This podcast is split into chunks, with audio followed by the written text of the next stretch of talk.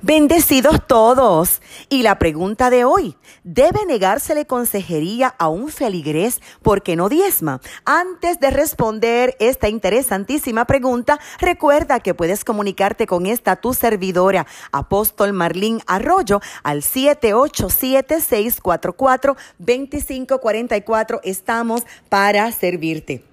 De acuerdo a la nueva concordancia de la Biblia Strong, la palabra diezmo aparece 27 veces en el Antiguo Testamento, 7 veces en el Nuevo Testamento y se relaciona con bendición, multiplicación, éxito, honra, adoración, entre muchos otros. Es un pacto con Dios y el altar siempre va a expresar el amor y la gratitud del creyente.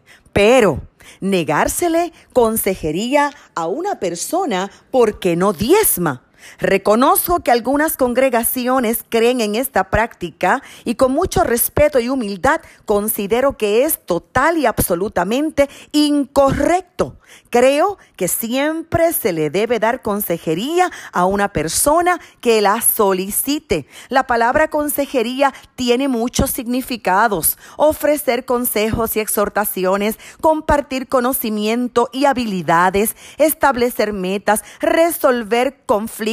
Usualmente los consejeros inquirimos sobre el pasado en un intento de arreglar el presente. Cuando estamos hablando de un consejero profesional, a veces se exploran los posibles efectos de desbalances físicos y químicos que puedan causar problemas psicológicos y una parte importante de toda consejería es ayudar a resolver problemas y sanar conflictos entre la gente. Cuando se trata de un consejero de Dios, entonces un ministro ve la Biblia como la fuente de toda verdad. Segunda de Timoteo 3, versos 16 y 17 dice que toda escritura es inspirada por Dios y útil para enseñar, para redarguir, para corregir, para instruir en justicia, a fin de que el hombre de Dios sea perfecto, enteramente preparado para toda buena obra. Que los estándares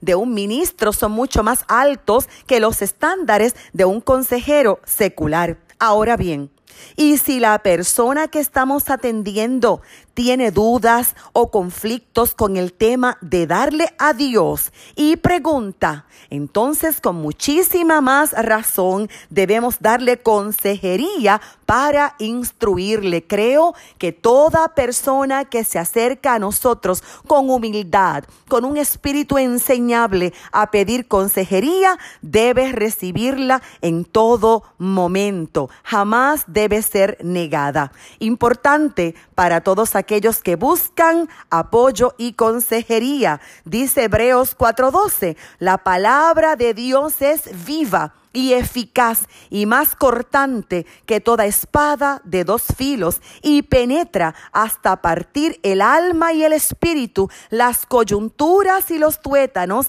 y discierne los pensamientos y las intenciones del corazón. Hebreos 4:12. A la única persona que no podemos darle la mano es a aquella que tiene el puño cerrado. Amén.